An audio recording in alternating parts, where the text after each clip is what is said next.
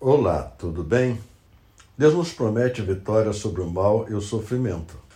O apóstolo Paulo afirma que, por isso, não desanimamos, pelo contrário.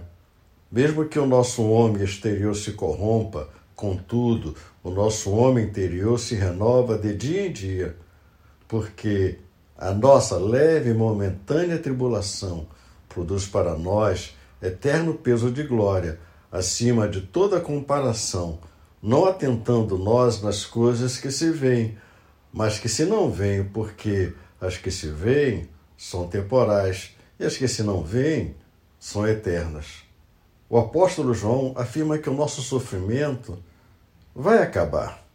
Ele diz em Apocalipse 21, verso 4: Então ouvi grande voz vinda do trono dizendo: Eis o tabernáculo de Deus com os homens.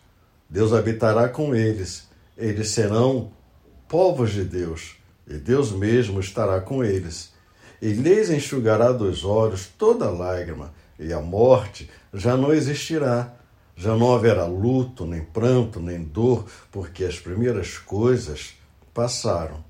O certo é que temos a presença e o consolo de Deus neste tempo de sofrimento, dor e angústia. Mas no futuro não haverá mais sofrimento mas continuaremos com a presença maravilhosa de Deus por toda a eternidade. Leia a Bíblia e faça orações. Pastor Luiz Carlos da Igreja Presbiteriana de Jardim Esperança.